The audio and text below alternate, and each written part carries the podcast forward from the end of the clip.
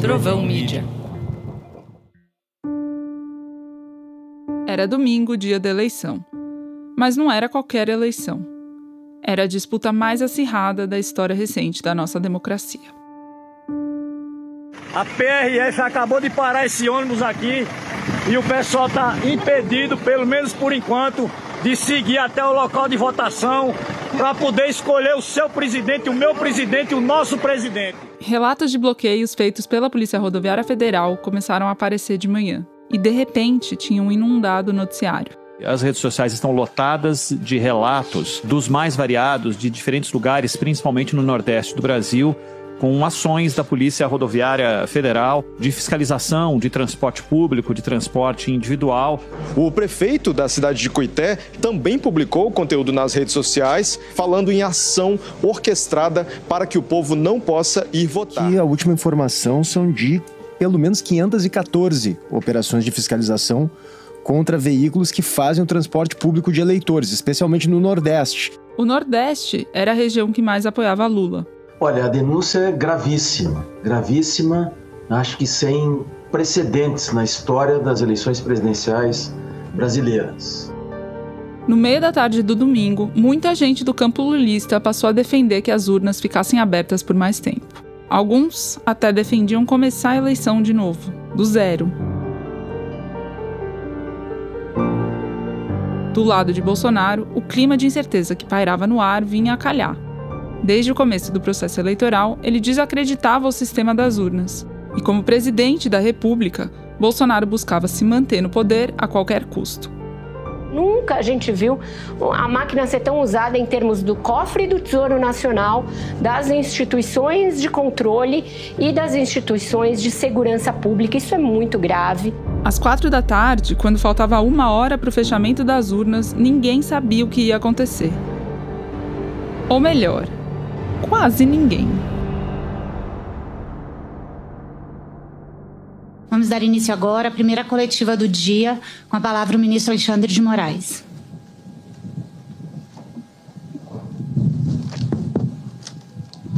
Boa tarde a todos. Esse é o Alexandre.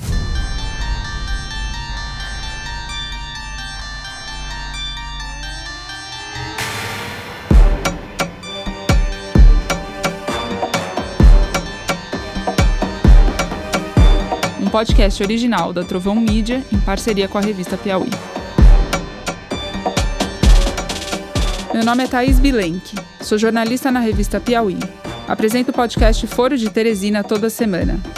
Cobri as eleições presidenciais de 2022 de perto, falando com o pessoal da campanha do Lula de um lado e do Bolsonaro do outro, dois dos nomes mais populares da história do Brasil. Depois de outubro, a poeira baixou e foi ficando claro que um terceiro personagem continuava em evidência: Alexandre de Moraes. Desde então, todo dia, alguma decisão que ele tomou foi parar nas manchetes. Mas pouco se fala sobre como ele atua nos bastidores. Alexandre parece gostar desse enigma. Cultiva uma imagem misteriosa e raramente dá entrevista. Mas quem é Alexandre de Moraes? Como ele se preparou e o que ele fez para ser o protagonista inesperado dessa história? Foram essas perguntas que me motivaram a fazer esse podcast. Uma curiosidade, uma necessidade de saber mais sobre essa figura tão relevante e ao mesmo tempo tão blindada. Nos últimos meses, fui atrás de cada passo do Alexandre de Moraes e reuni informações inéditas sobre ele. Fiz plantão na faculdade onde ele dá aula em São Paulo não fica aqui comigo. Mas isso foi uma orientação deles? É, na hora que eles que der, no intervalo, ele vem chamar a senhora. Tomei chá de cadeira de ministro em Brasília. Como é que eu entro no gabinete do ministro Gilmar? Mas no fim, consegui falar com as figuras que dão as cartas no jogo do poder. Gente que ama, que odeia, teme ou respeita Alexandre. Gente que soube me contar exatamente qual foi o papel de Alexandre nesse momento decisivo para a democracia brasileira.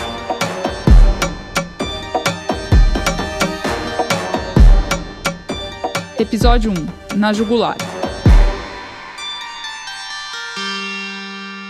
Os dias de Alexandre sempre começam cedo. E aquele domingo decisivo do segundo turno não foi diferente. Vou te interromper só um pouquinho, porque o presidente do Tribunal Superior Eleitoral está votando aqui em São Paulo. Foram 50 segundos entre a biometria e o barulho do confirma da urna eletrônica. De terno preto e gravata, ele votou com um sorriso discreto de canto de boca numa sala cheia de jornalistas que estavam lá para acompanhar o dia do presidente do TSE em São Paulo. Apertou a mão da mesária e deixou a sessão eleitoral 118 no Colégio Madre Alix pouco depois das nove da manhã. Alexandre entrou no carro, escoltado por outros dois veículos com seguranças, e foi até o Centro Cultural São Paulo. Ele foi acompanhar o teste de integridade da urna e o projeto piloto de identificação com biometria. Normalmente, esse tipo de agenda do presidente do TSE, no dia da eleição, é algo protocolar. Mas não para Alexandre. Bolsonaro e seus aliados tinham atacado tanto o sistema eleitoral brasileiro que participar desses testes era algo maior. Era parte de um roteiro de significado político, no caso, um roteiro antigolpe, desenhado pelo TSE em resposta a Bolsonaro. Mas o dia estava só começando.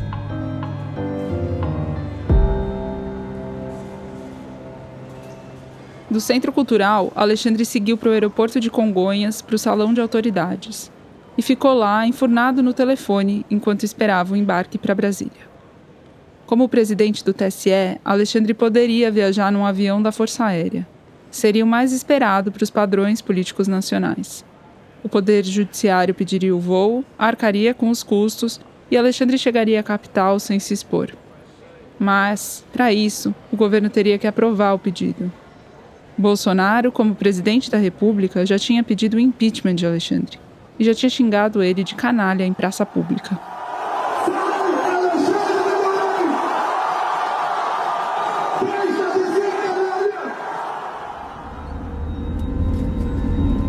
Alexandre preferiu ir de avião de carreira. Ele sentou do lado da esposa, e os seguranças e assessores se acomodaram nas poltronas de trás.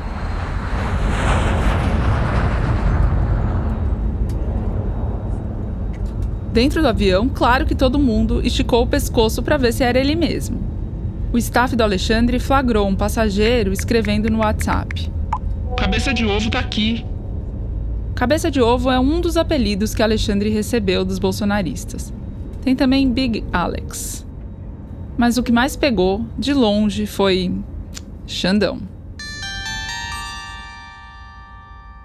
Um segurança foi avisar o ministro do burburinho. E Alexandre respondeu em uma frase: Protege ela. Ela é a advogada Viviane Barsi de Moraes, casada com Alexandre há 30 anos e mãe dos três filhos do casal. Alexandre nem precisava pedir. A equipe que o acompanha está cansada de ouvir ele dizer que é casca grossa. A grande preocupação de Alexandre, no meio de tanta ameaça, ofensa e intimidação, é com a família.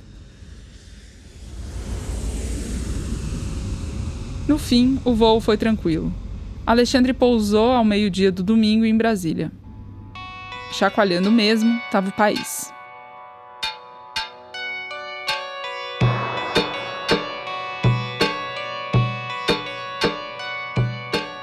Para entender essa turbulência que abalava o Brasil no domingo do segundo turno, a gente tem que voltar um mês. O primeiro turno terminou bem mais acirrado do que as pesquisas projetavam. Lula teve uma vantagem de só 5 pontos percentuais sobre Bolsonaro. Foram 6 milhões de votos de diferença num universo de mais de 120 milhões. Do lado petista, a imagem pública era que a situação estava sob controle. Mas, passada a eleição, eles me contaram que estavam tensos, fazendo muita conta e negociações políticas das mais pragmáticas para conter o avanço bolsonarista. A campanha do Lula apostava que Bolsonaro ia crescer no Sudeste, mas que no Nordeste o petista ia abocanhar uma fatia ainda maior do eleitorado e isso ia ser decisivo. Eles achavam que a diferença de 6 milhões de votos do primeiro turno ia cair para uns 4 milhões. Só que o jogo só acaba quando termina.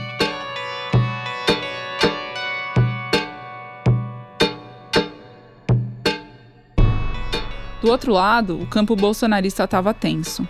Faltando menos de uma semana para o segundo turno, a campanha do então presidente apresentou uma objeção. Alegou que emissoras de rádio, no Nordeste em especial, tinham deixado de veicular a propaganda obrigatória de Bolsonaro e que isso era um esquema para beneficiar Lula. Boa noite a todos. Desde o começo do ano que eu venho pedindo equilíbrio, parcialidade, imparcialidade dos meios de comunicação, vendo que nós teríamos eleição muito polarizada. Dois membros da campanha de Bolsonaro convocaram toda a imprensa para uma entrevista em frente ao Palácio da Alvorada. E, ao mesmo tempo, os advogados dele entraram com uma ação no TSE. Eles argumentavam que aquilo era gravíssimo e podia alterar o resultado das eleições. Eduardo Bolsonaro, o filho 03, deputado federal, chegou a ameaçar medidas drásticas. Está diante de um caso aqui que, se for dado o direito de resposta, será necessário adiar as eleições desse ano. Alexandre respondeu no ato. Mandou os bolsonaristas apresentarem provas sérias, porque o relatório que eles tinham usado era baseado na programação de rádios na internet. E na internet, as rádios não são obrigadas por lei a transmitir o horário eleitoral. Resultado: Fábio Faria, então ministro das Comunicações e membro da campanha que fez a acusação, voltou atrás. Disse que estava arrependido. O outro membro da campanha que fez a acusação, Fábio Weingarten, queria encontrar Alexandre e se explicar. Não conseguiu. Foi um lance que acabou se tornando comum no embate entre Alexandre e Bolsonaro. Bolsonaristas blefam, Alexandre não titubeia e dobra aposta, bolsonaristas recuam. É, só que o jogo só acaba quando termina mesmo. Estamos a dois dias do segundo turno e os bolsonaristas tiram mais uma carta da manga.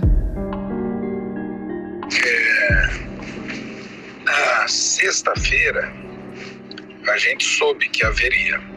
Quem está falando é Paulo Teixeira, hoje ministro do governo Lula, mas na época um dos coordenadores da campanha. Os petistas ficam sabendo que o governo Bolsonaro articulou uma operação para atrapalhar o trânsito dos eleitores no dia da votação. Nós temos uma informação Tá.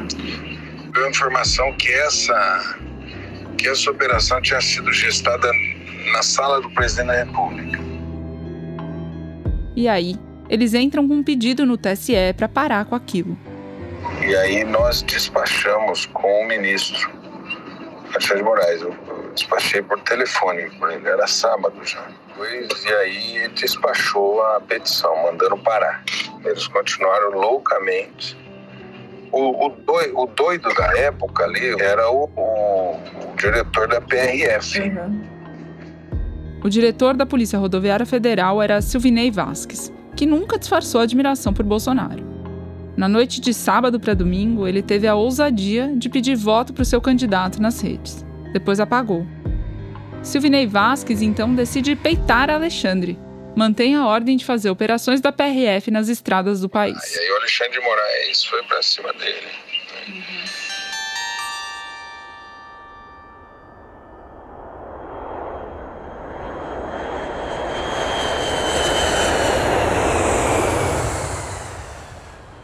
Agora estamos no domingo de eleição, 30 de outubro de 2022.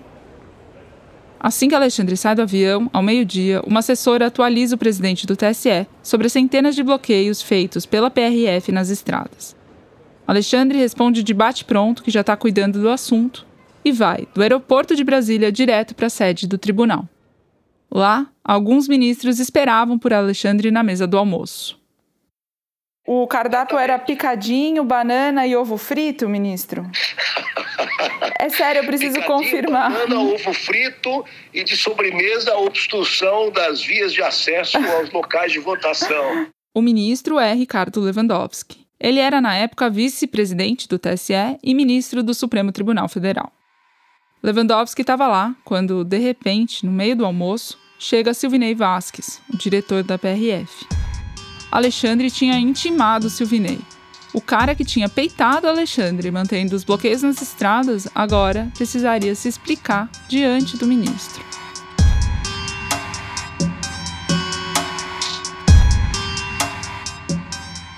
Descobrir o que aconteceu nesse encontro foi um dos motivos que me fez querer fazer esse podcast.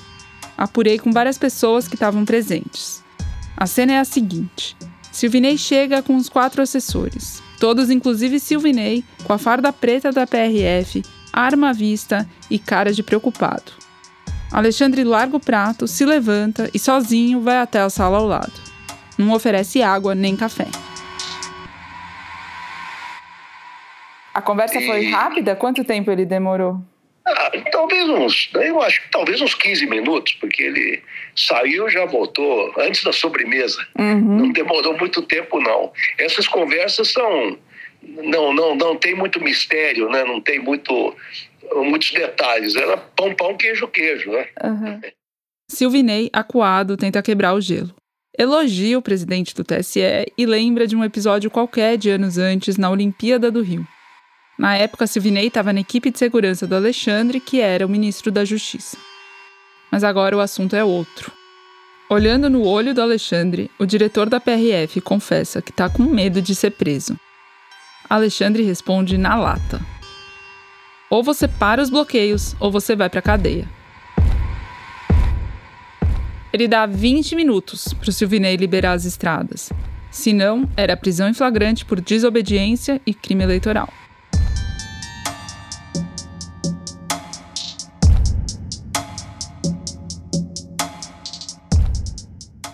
Enquanto isso, em São Paulo, no hotel onde a campanha do Lula estava reunida, só se viam semblantes tensos e cigarro.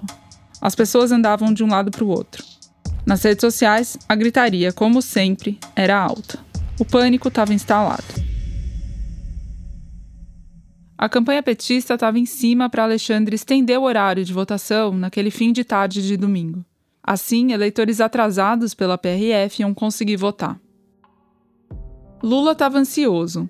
Em casa, com a família, falava no telefone com seus principais aliados. Queria saber se os bloqueios podiam afetar o resultado da eleição. Ele cogitou ir ao encontro da equipe no hotel, mas foi aconselhado a esperar um pouco mais.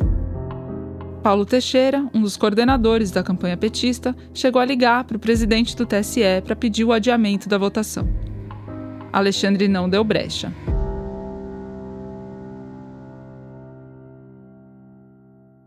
Do lado bolsonarista, a cúpula da AGU, a Advocacia Geral da União, órgão que representa judicialmente o governo, decidiu ir falar com Silvinei Vasques. Queriam saber como tinha sido a conversa com Alexandre de Moraes. Silvinei recebeu a comitiva em seu gabinete. O diretor da Polícia Rodoviária Federal tinha pendurado na parede um emblema da corporação feito de balas de revólver, bem à moda bolsonarista. Silvinei estava nervoso, falava coisas desconexas. A cúpula da AGU tentava acessar Alexandre. Mas, como aconteceu ao longo de todo o processo eleitoral, deu de cara com a porta. Faltando uma hora para o fechamento das urnas, Alexandre desce para o térreo do TSE, onde daria a primeira entrevista do dia. Aquela que a gente tocou na abertura desse episódio. Vamos dar início agora à primeira coletiva do dia, com a palavra o ministro Alexandre de Moraes.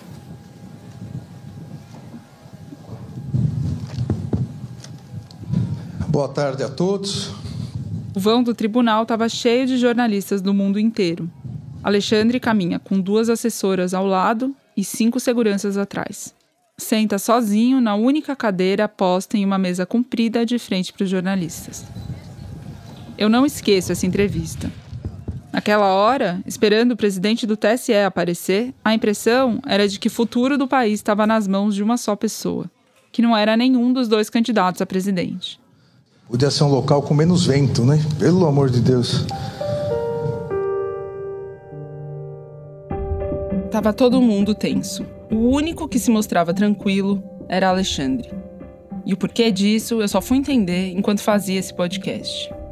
Nos bastidores, embora quase ninguém saiba, Alexandre tinha algum controle da situação. Ele tinha ameaçado prender o diretor da PRF e conseguia ver a dimensão real dos bloqueios nas estradas. A ideia de adiar a votação, segundo ele disse a interlocutores, era um desvario. Alexandre tinha suas fontes. Uma equipe de policiais civis e outra de policiais militares trabalhavam na inteligência do TSE. Alexandre cruzou as informações das corporações. Como ele costuma dizer, é sempre bom cruzar informação. Logicamente, não haverá nenhum nada de adiamento é, do término é, da votação. A votação termina às 17 horas, como programado, sem nenhum problema, porque é, não há necessidade de superlativizar é, essa questão. Ou seja, contrariando lulistas e bolsonaristas, Alexandre disse que estava tudo normal. Segue o jogo. Em uma hora, as urnas vão ser fechadas. Às 5 da tarde do domingo, a apuração começou. Bolsonaro ficou em casa, no Palácio da Alvorada. No primeiro turno, ele tinha feito uma farra no Ministério da Defesa. Assistiu ao começo da apuração no telão do gabinete do ministro, um general do Exército, com refrigerante e salgadinho. E para mostrar quem era sua turma, convidou os comandantes das três forças: Marinha, Aeronáutica e Exército. Agora, no segundo turno, repetiu a dose com o ministro da Defesa e o comandante do Exército. No TSE, ministros e autoridades estavam no gabinete de Alexandre. Tinha um buffet com comes e bebes e a televisão estava ligada, alternando entre Globo News e CNN. De vez em quando, alguém pedia para aumentar o volume.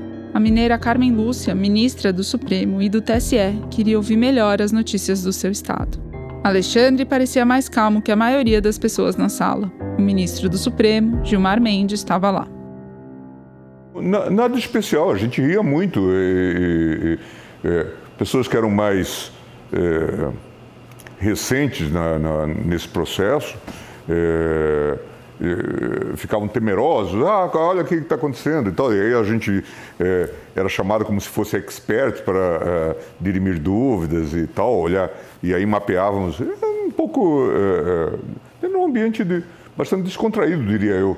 A apuração já estava rolando tinha umas duas horas. E Bolsonaro estava na frente o tempo inteiro. As pesquisas indicavam que Lula ia ganhar. E, em eleições anteriores, a gente chegou a ver viradas durante a apuração mas dessa vez estava demorando mais.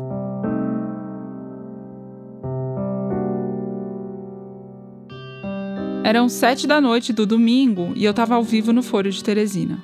Eu lembro bem desse momento. Zé, tô vendo aqui no UOL, a diferença está Virou? com 20 mil votos. Eu e meus colegas de foro, Fernando de Barros e Silva e José Roberto de Toledo, a gente estava comentando a apuração quando o TSE atualizou os dados das urnas. 50,01, Virou! Virou, desvirou, virou, desvirou, virou, desvirou. Ah, que Meu coisa. Deus. 67, 76, Lula 50,01, Bolsonaro 49,9 às 18 horas e 44 minutos, Lula ultrapassa Bolsonaro. Vamos ver se essa linha vai se manter assim. Tem 51 Eu não sei apurados. no bairro de vocês, mas o, meu bairro da Vila Madalena aqui parece final de Copa do Mundo, assim, tá? Tô ouvindo ao longe aqui também. Nessa hora da virada nas urnas, Gilberto Carvalho, um aliado de longuíssima data do Lula, foi para a Avenida Paulista começar os preparativos da festa.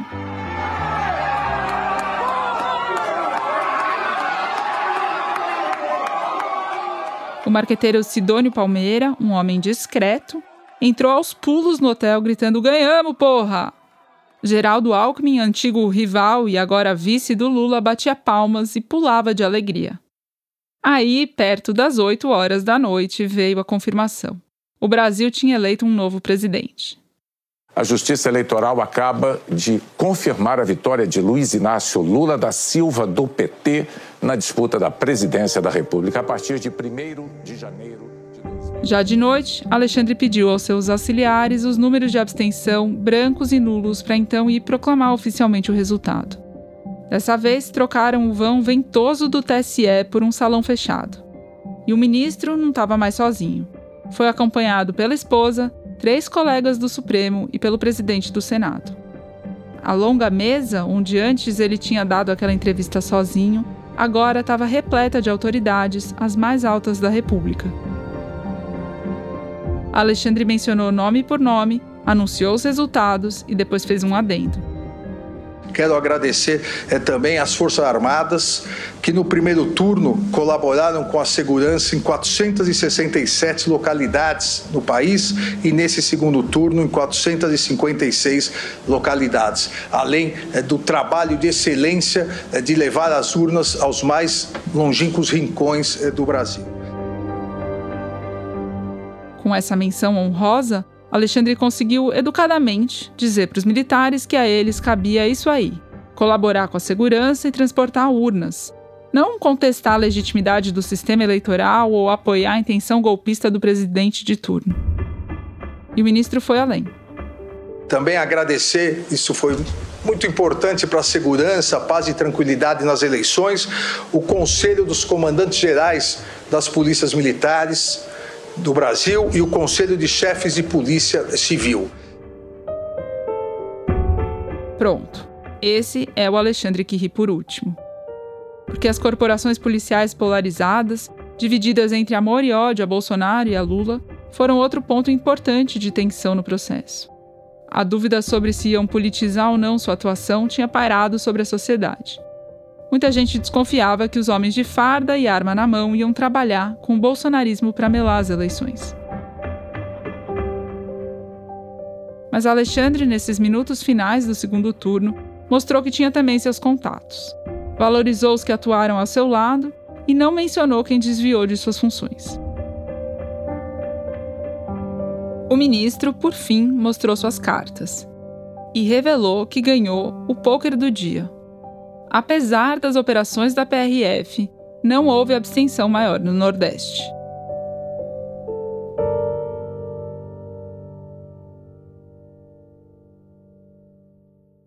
Alexandre encerrou o pronunciamento às 9 horas e 53 minutos da noite de domingo foi aplaudido de pé por quase um minuto pela cúpula da República e mostrou os dentes num largo sorriso ao ser saudado pelos servidores do TSE com o apelido mais popular de 2022.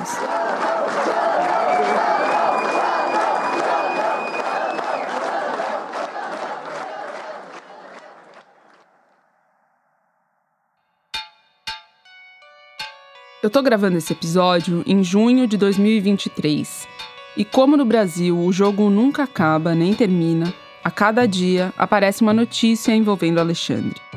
Aquela capa de herói guardião da democracia, tecida por analistas da esquerda à direita, depois da atuação dele nas eleições, vai desbotar um tanto nos meses seguintes. Muita gente vai criticar os superpoderes do ministro. Mas o fato é que aquele dia de eleição terminou com dois grandes vencedores: Lula, claro, e Alexandre. Ele tem uma, uma, uma, vantagem, acho que em relação a todos os ministros, é, que ele tem uma experiência enorme, efetiva, com segurança pública. E segurança pública do Estado de São Paulo. Esse é o Gilmar Mendes, do Supremo. Alexandre tem esse jeito, um tanto cifrado, às vezes parece um pouco carrancudo é, e tal, uma figura extremamente afável.